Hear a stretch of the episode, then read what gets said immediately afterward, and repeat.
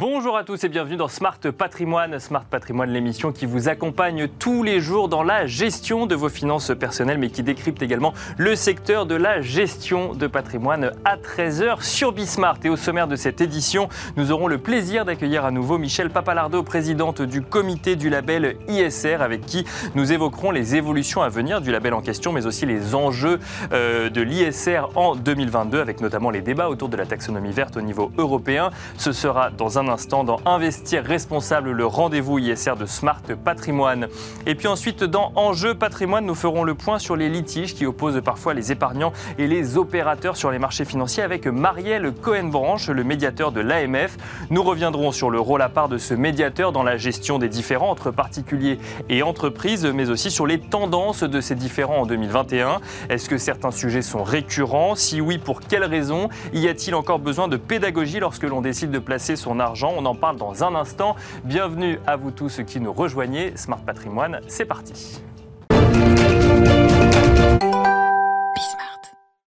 Et on commence donc comme tous les jeudis avec Investir responsable, le rendez-vous ISR de Smart Patrimoine où nous avons aujourd'hui le plaisir d'accueillir Michel Papalardo, présidente du comité du label ISR. Bonjour Michel Papalardo. Bonjour.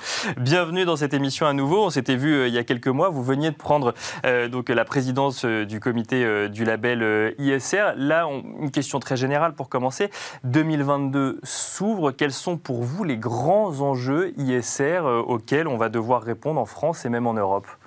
Bah, les grands enjeux, c'est ceux sur lesquels nous avons travaillé. Hein. C'est pour ça que le, la, gouvernance a été, euh, a été modifiée euh, en fin d'année dernière. Euh, c'est, pour moi en tout cas, de faire en sorte que l'ISR et le label qui est censé faciliter les choses pour les, les investisseurs soient compris, euh, crédible et euh, de toute confiance pour les investisseurs et les épargnants. D'accord. Et pour ça, il faut accompagner l'épargnant et l'investisseur dans la compréhension de tout ce qui est en train de se passer dans ce domaine qui, qui est extrêmement riche aujourd'hui en évolution, euh, ce qui est une extrêmement bonne chose. Hein. Il ne faut pas simplement dire, oh là c'est très compliqué. Oui, c'est ça. Parce forcément très compliqué. Il y a beaucoup d'initiatives, donc effectivement parfois un petit peu de flou, mais il faut voir le positif, c'est ce que vous nous dites. Oui, oui, toujours. toujours. Et, il faut surtout bien réaliser que euh, on ne peut pas passer de, de, du système d'avant à tout d'un coup euh, de l'investissement responsable juste en claquant des doigts. D'accord. C'est très complexe. Euh, il nous faut euh, d'abord essayer de, de, de, faire en sorte que les réglementations des uns et des autres soient les plus cohérentes possibles et même les plus euh, identiques possibles, parce que sinon on va perdre tout le monde. C'est ça, avoir la même grille de notation de ce que c'est que de l'ISR au niveau de chacun des pays. Ce, n'est pas simple puisqu'on part de, directions différentes et d'endroits différents. Donc il faut rapprocher les uns et les autres et c'est tout le challenge qu'il y a avec les réglementations européennes, puisque la réglementation européenne, elle a vocation bien entendu, à unifier derrière euh, euh, tous les, toutes les démarches. Sauf qu'on on a commencé les uns et les autres dans tous les pays euh, à faire un certain nombre de choses pas toujours exactement avec euh, la même logique, les mêmes préoccupations. C'est normal, on a des cultures différentes, on a des, des, des, situations économiques différentes. Donc, les rapprocher, les rapprocher tout de suite. Et on voit bien la difficulté. Euh, d'abord, il y a beaucoup de sujets à rapprocher. On part toujours de la taxonomie, c'est très très bien. Hein. Parce que c'est le sujet du moment, enfin les discussions du moment. Bah, on a l'impression que c'est du moment, mais je pense que c'est un moment qui va durer. D'accord. Juste, je rappelle, la taxonomie, c'est censé euh, régler dire précisément ce que c'est que l'investissement responsable, euh, mais à la fois dans le domaine environnement, dans le domaine social et dans le domaine de la gouvernance. Et là, pour le moment, on n'est que sur la partie environnement. Bien sûr, donc le reste, ça fera après. Et sur la partie environnement, on a bien identifié six piliers six mhm. sujets et on est en train de travailler sur deux piliers. D'accord. Donc tout ça pour vous dire, vous voyez, il y a encore tout ce travail-là. Donc c'est ces deux piliers qui sont euh, du coup qui sont bah, le climat et l'adaptation climat, c'est à réduire les émissions et, s'adapter euh, au changement climatique. Mais les sujets biodiversité, les sujets déchets, les sujets eau, etc. Ils sont bien prévus et ils vont venir après. Et je vous rappelle que pour qu'un investissement soit effectivement euh, en phase avec la taxonomie et responsable, il faut non seulement qu'il soit bon pour l'un des piliers, donc mhm. par exemple bon pour réduire les émissions, mais il ne faut pas qu'il soit nuisible pour les autres. Bien sûr, oui, complètement. Et donc, les autres, d'abord, on les a pas encore complètement définis. et, puis, euh, et, puis, ça veut dire que les, choses ne sont pas euh, blanches ou noires. Mais Elles sont toujours plus compliquées que ça. Et ça veut dire quoi? Ça veut dire que ce qu'on fait aujourd'hui pourrait être, euh, être remis en cause demain Ou là, quand même, on prend une. On, non, on est, on est sur des discussions non, non, non, je pense que le, travail qui se fait, il faut bien commencer par un bout et finir par un autre. Donc, c'est normal qu'on le fasse comme ça. Mais il faut toujours avoir en tête Et, et ça, on a souvent de la difficulté à le faire parce que ça complexifie les choses. C'est il faut pas seulement être bon pour un sujet, un point, euh, un domaine de l'environnement, il ne faut pas non plus avoir d'impact négatif sur les autres. Et c'est ça qu'on a souvent un petit peu de difficulté à intégrer, parce que bien sûr, ça complique. Ça veut dire qu'à chaque fois que vous faites un investissement, vous devez vous poser des tas de questions euh, sur tous les, domaines. Je laisse de côté, mais il ne faut pas les domaines sociaux et les domaines de gouvernance. Mais justement, est-ce que ça fait pas... Euh, c'est une question qu'on peut se poser, alors que le climat est un des grands enjeux finalement bah, de, de cette année, mais aussi des années précédentes et des années Est-ce que mettre dans le, même, euh, dans le même sac, si je puis dire, les sujets sociaux, les sujets environnement, les sujets gouvernance, ça rend pas encore plus compliqué euh, les avancées dans chacun des domaines? Ça rend plus compliqué, mais si vous ne le faites pas, euh, vous, bah, vous, n'êtes faites pas du durable, en tout cas. Hein. D'accord. Je rappelle, le durable, c'est économique, social, environnemental, gouvernance, etc. Et, environnement, bien entendu. Donc, l'idée forte de, derrière tout ça, c'est qu'on ne peut pas, effectivement, lutter contre le climat et puis euh, se désintéresser totalement euh, du, respect des droits de l'homme, par exemple. Bien sûr. Ou de la mixité sociale. Ou, voilà, il n'y a, pas, il a pas de raison. Il y a des priorités. Selon les acteurs, selon ce qu'ils font, ils vont peut-être plus se préoccuper d'un sujet que d'un autre, ça c'est normal. Mais globalement, on souhaite avoir une société qui, qui ne marche pas que sur un pied, qui ne fasse pas que du climat et puis qui se désintéresse tout à fait de la biodiversité si on reste dans l'environnement, ou de l'eau, par exemple, parce que ça serait pas non plus très satisfaisant d'avoir des, vrais problèmes d'eau. Alors après, les sujets sont souvent, sont souvent liés. C'est sûr qu'une partie des problèmes qu'on a avec la biodiversité ou avec l'eau, bah, c'est lié au climat. Donc effectivement, tout se recoupe. On recomplexifie un petit peu, je suis d'accord. Et alors, je, reviens sur effectivement euh, où vous disiez qu'il suffit pas d'être bon, bon, élève sur une partie pour euh, ne pas oublier, pour euh, oublier qu'on peut être mauvais élève sur une autre partie. Et c'était un peu le sujet qu'on a, le sujet qu'on a en ce moment dans les discussions avec le nucléaire ou le gaz, qui du coup sont intégrés ou en tout cas seraient intégrés, puisque rien n'est figé encore, on est encore dans des discussions, mais seraient intégrés dans cette taxonomie verte, non pas comme des énergies vertes, mais des énergies de transition.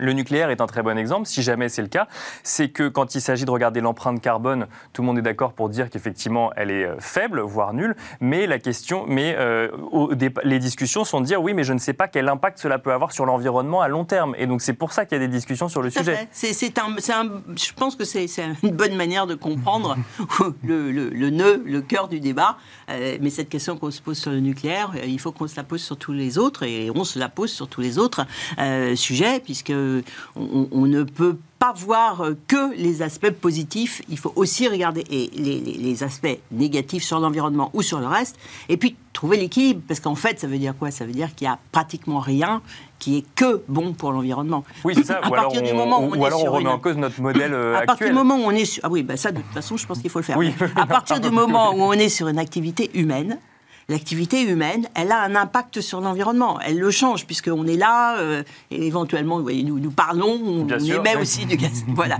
Donc, l'activité humaine, elle a toujours un impact, et, les énergies, c'est encore plus vrai, a toujours un impact sur l'environnement.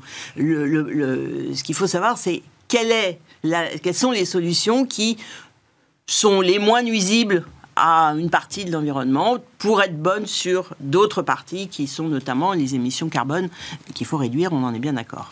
Alors je reviens sur les, trois piliers que vous nous avez donnés tout à l'heure. Vous avez donné euh, donc le sujet de la crédibilité, le sujet de la connaissance et de la compréhension, et ce troisième euh, sujet qui est celui de la confiance finalement des investisseurs en fait dans, dans, ce tampon que peut être le label ISR ou les, les, initiatives de réglementation pour dire bon bah là c'est bon vous êtes vous faites ce qu'il faut faire entre guillemets euh, parce qu'il y, y, a un sujet là-dessus aussi, c'est-à-dire que de compréhension des enfin de compréhension des professionnels de la finance sur ce qu'il faut faire quand, ils font, quand on fait de l'ISR? Bah, Oui, parce que les professionnels de la finance ne sont pas des professionnels de l'environnement, par exemple. Bien sûr. Et, euh, juste le tout petit échange qu'on a fait, vous voyez bien que c'est très compliqué. Oui, oui et ils ne vont pas de tout d'un coup devenir professionnels de tous les sujets sur lesquels euh, il y a des questionnements et il y en aura sur toutes les activités humaines. Je reviens sur ce que je disais. Donc, il faut effectivement qu'il y ait des guides. Et la taxonomie, c'est un guide. Mais c'est un guide très, très, très particulier, très précis, qui va pour le moment, ne couvre qu'une toute petite partie de, l'économie. Donc, il faut avoir des moyens à la fois de faire de la pédagogie, c'est-à-dire d'expliquer pourquoi on fait les choses, et puis effectivement d'éviter que alors, les, professionnels de la finance, mais surtout les épargnants et les investisseurs, les épargnants, je pense au grand public en particulier, euh, n'aient pas besoin de passer des diplômes pour euh, savoir où est-ce qu'ils doivent mettre euh, leur, leur, leur épargne s'ils veulent faire quelque chose de durable.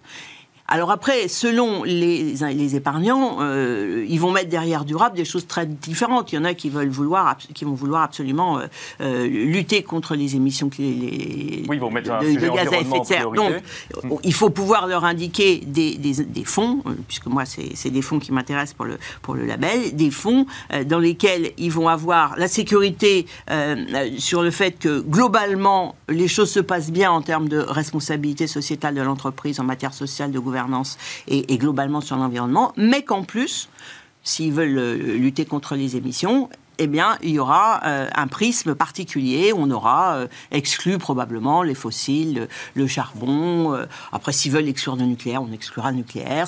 Voilà, ça, c'est une possibilité pour les, les, accompagner dans leur choix, parce que vous en avez d'autres qui veulent au contraire travailler dans le domaine de la santé ou investir plutôt dans le domaine de la santé ou dans la mixité, l'égalité homme-femme. Enfin, voilà. Après, on peut choisir ces thèmes, mais le label, il a pour le moment euh, pour objet euh, d'assurer que globalement, euh, on ne fait pas de bêtises graves, voilà, et, que les choses se passent bien. Et alors, pour conclure, il faut l'expliquer. Michel Papalardo, est-ce qu'on peut s'attendre à des évolutions du label en 2022 ou Je l'espère. C'est notre mission, en fait. Notre mission, c'est de faire évoluer le référentiel, en tout cas, de faire des propositions au ministre pour faire évoluer le, le référentiel du label en lien avec euh, tout ce qu'on vient de dire rapidement sur, le, sur les, la réglementation européenne, aussi avec toute la réflexion qu'il y a actuellement sur euh, la finance à impact, Bien sûr. C'est pas sans lien avec euh, la réglementation européenne, mais c'est encore un, sujet complémentaire. Et, puis aussi, parce que tout ça arrive toujours à la même conclusion, c'est la, nécessité d'avoir des données précises clair et fiable chez, euh, dans les entreprises qui font les opérations dans lesquelles les fonds euh, investissent. Et, et, là, on est aussi en train de, de découvrir, pas vraiment parce qu'on le savait, mais de, de, toucher du doigt la complexité, la complexité de voir les données. Et la nécessité de travailler prioritairement sur ce sujet cette année notamment. Et bien justement, ça nous fait un sujet tout trouvé si jamais vous voulez revenir dans Smart euh, Patrimoine, ce sujet de la donnée qui est toujours très complexe, enfin ce, qui est mis en avant par les professionnels du secteur, toujours très complexe d'obtenir la donnée effectivement pour savoir si dans quoi est-ce qu'on investit concrètement. Merci beaucoup, Michel Papalardo, présidente du comité du label ISR. Quant à nous, on se retrouve tout de suite dans Enjeu patrimoine. Et nous enchaînons à présent avec Enjeu patrimoine où nous avons le plaisir de recevoir Marielle Cohen-Branche, le médiateur de l'AMF. Euh, le médiateur de l'AMF qui a un rôle à part dans le paysage financier français puisqu'il peut être sollicité par tous lorsqu'il y a euh, un différent sur euh, un sujet financier entre un particulier et un opérateur. Bonjour Marielle Cohen-Branche. Bonjour Nicolas. Bienvenue sur le plateau de Smart Patrimoine. J'ai commencé à définir très grossièrement le rôle du médiateur. Est-ce que vous pouvez nous expliquer quel est votre rôle dans l'accompagnement des opérateurs ou des épargnants. D'accord, avec plaisir. L'AMF a donc créé ce service public gratuit pour les parties qui auront en litige, comme vous l'avez rappelé, entre un investisseur et un professionnel. À condition, bien sûr, que ce, que ce litige, que ce différent entre dans la compétence euh, de l'autorité des marchés financiers. Et donc, euh, je suis là pour aider amiablement, confidentiellement, mhm. gratuitement. Je suis indépendante de l'AMF. Euh, mais je vais effectivement recevoir des réclamations qui n'ont pas pu être réglées directement, préalablement, avec euh, les établissements qui sont agréés ou avec un CIF, avec une, société émettrice.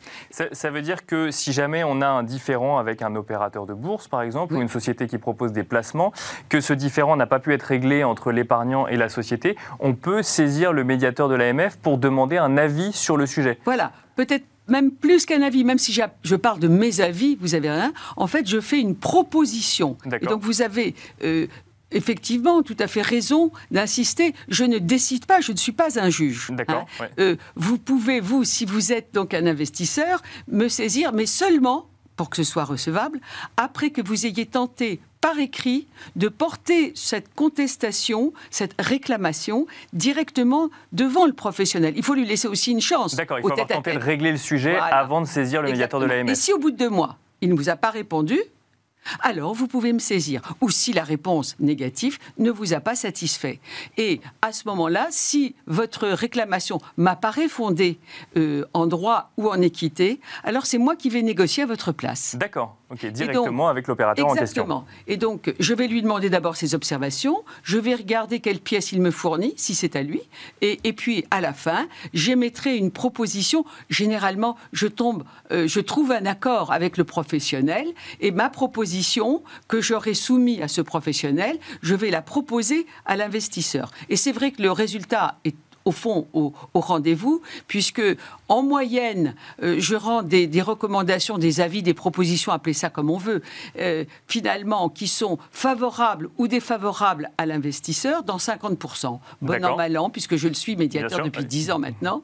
Et je suis très peu contesté, donc je suis beaucoup suivi. Mais parfois, il faut que je négocie longtemps avec le professionnel. Mais quand hein. vous parlez de négociation, ça veut dire que ce n'est pas des avis contraignants, c'est euh, finalement une vision extérieure sur le sujet avec une proposition de règlement différent. Absolument. Alors attention aussi, je ne suis pas compétente. si je suis un service public et j'ai le monopole, et vous l'avez rappelé, dans le secteur de l'autorité des marchés financiers, ça veut dire aussi que je ne le suis pas en matière purement bancaire. Si vous avez un litige, on va dire, de, de carte bancaire, de taux d'intérêt, il faut aller voir le médiateur euh, de, la, de la banque. Si, euh, à l'inverse, vous avez un problème avec euh, un contrat d'assurance, je ne suis pas compétente, même si le sous-jacent, c'est une action. Bien sûr. Et, et je ne le suis pas non plus si votre litige est purement fiscal. Si les conséquences sont fiscales, bien sûr, je prends. Voilà. Donc, euh, donc un champ de compétences plus orienté vraiment sur placement et marché financier, d'où le lien avec l'autorité des marchés financiers finalement. En fait, je suis compétente quand l'AMF est compétente. Donc il faut que le professionnel soit régulé par l'AMF.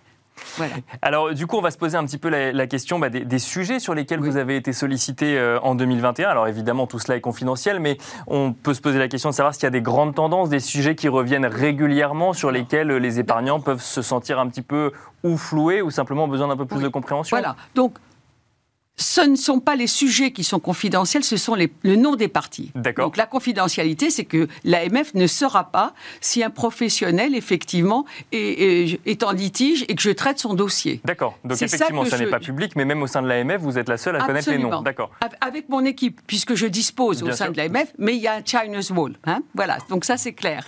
Et donc, euh, c'est donc essentiellement les, les, principaux thématiques sur lesquelles je, je travaille, euh, eh bien, ça va être euh, d'abord euh, Bien sûr, par exemple, tout ce qui concerne les PEA, tout ce qui concerne les ordres de bourse, tout ce qui concerne les OST, les opérations sur titre. Et puis aussi, le grand second domaine, c'est l'épargne salariale. C'est tout de même 11 millions de salariés qui investissent pour, euh, pour un total de 140 milliards en stock. Hein. Et alors, euh, tout, tout, ce qui est euh, ordre de bourse, OST, du coup, vous êtes très souvent sollicité dessus, alors là même qu'on pourrait se dire que c'est automatisé finalement. Alors, oh là Que n'ai-je pas dit? Non, vous avez raison. Il y a parfois des transactions qui sont de plus en plus dématérialisées. Et donc, euh, ce qui est vrai, c'est que depuis deux ans, euh, la dématérialisation s'est accélérée avec la crise du Covid.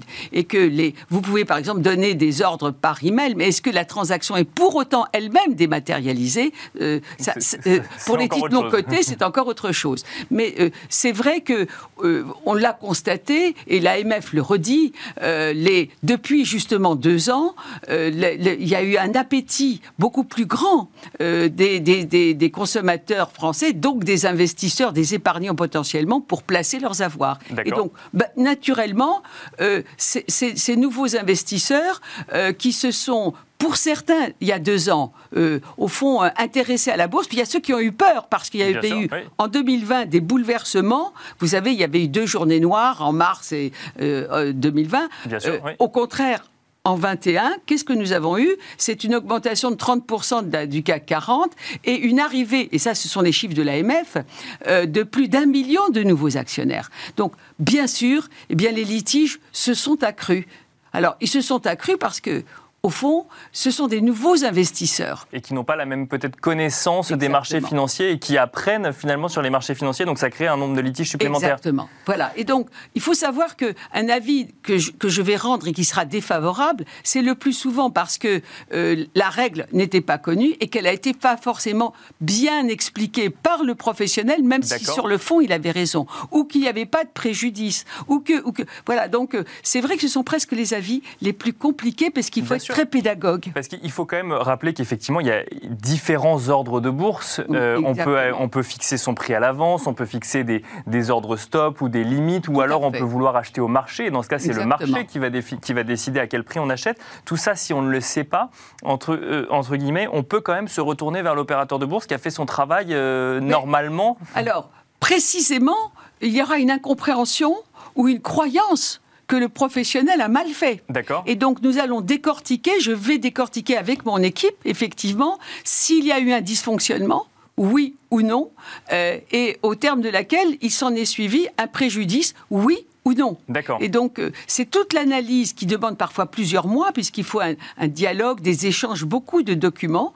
Euh, et avec mon équipe, nous réussissons effectivement à la fin d'une instruction, et je signe personnellement tous les avis comme vous les avez appelés. Et pour la première fois en 10 ans, j'ai dépassé 750 avis, ce qui est, pour moi énorme. Et, sur euh, des, profils, du coup, qui étaient peut-être moins avertis sur les sujets euh, investissement ou bourse. D'accord. J'avais appelé ça, euh, avec mon délégué, les, les, apprentis investisseurs. D'accord. Et donc, euh, cela attiré évidemment par les taux bas en se disant ben, les perspectives de rendement sont bien meilleures. Euh, Donc on va euh, aller sur du plus risqué sans trop savoir ce qu'était le plus risqué À la limite, ils disent pas plus risqué, mais plus rentable. Oui, c'est ça, mais c'est justement ce que je leur rappeler aussi.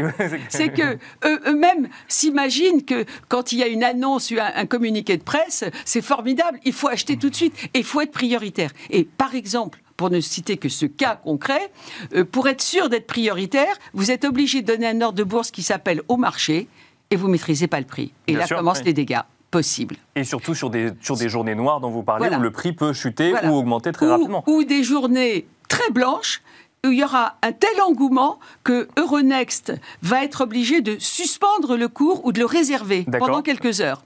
Et donc les déconvenus, moi j'ai des, des, des, des des, clients qui ont, de banques euh, qui ont perdu 100 000 euros dans la journée.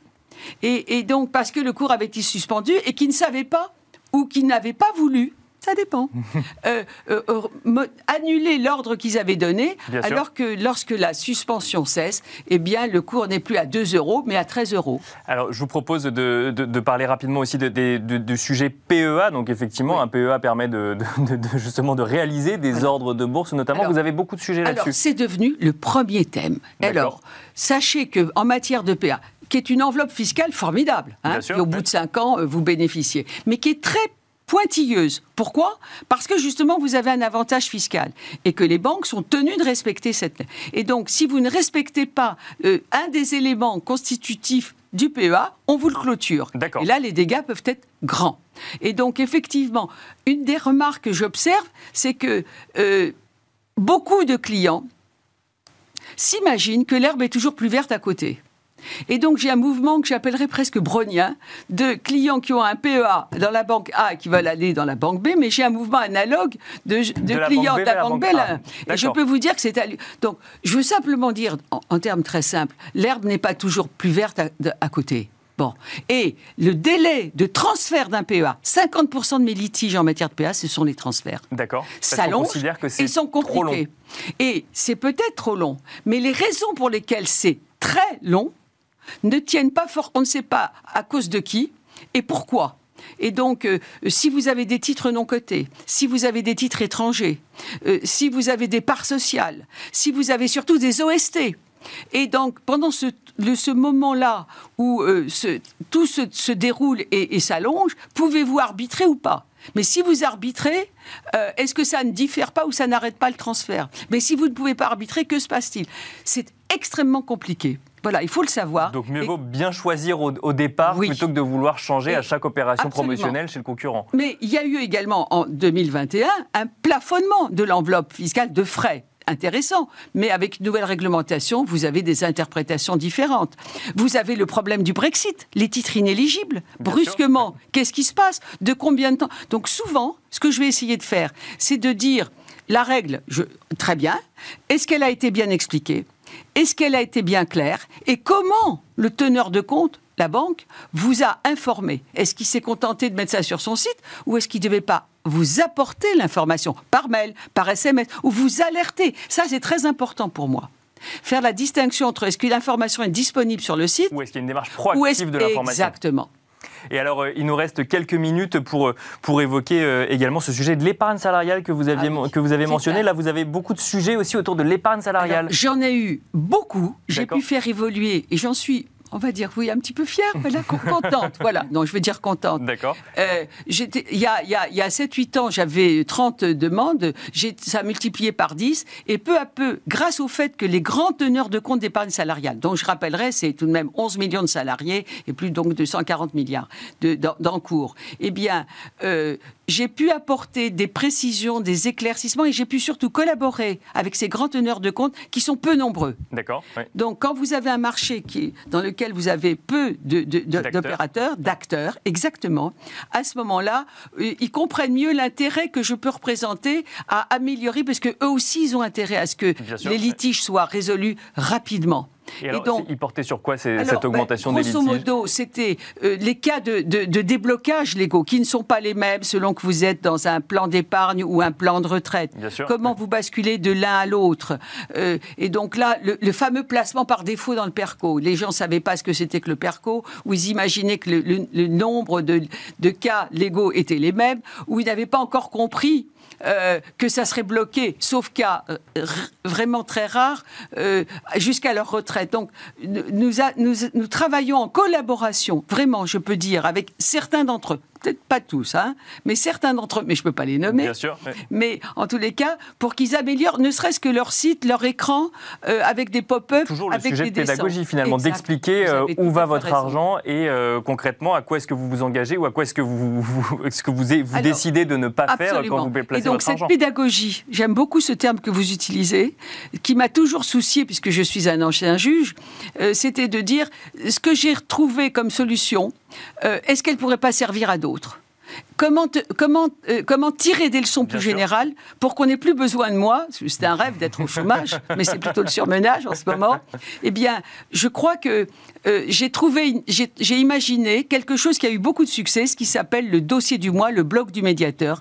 Donc, euh, sur le site de, de l'AMF, chaque mois, je vais décrypter un cas très concret en disant voilà ce qui s'est passé. Donc, ça permet d'apprendre comment je travaille avec mon équipe. Et d'autre part, ça permet aussi de tirer une leçon générale. Et je peux vous dire qu'il a un succès croissant, dix fois plus de visites en six ans puisqu'il c'est en 2014. Et puis, il est repris par la presse. Et, donc, ça permet à beaucoup de dire, ben, j'ai pas eu besoin de vous, j'ai lu un de vos dossiers.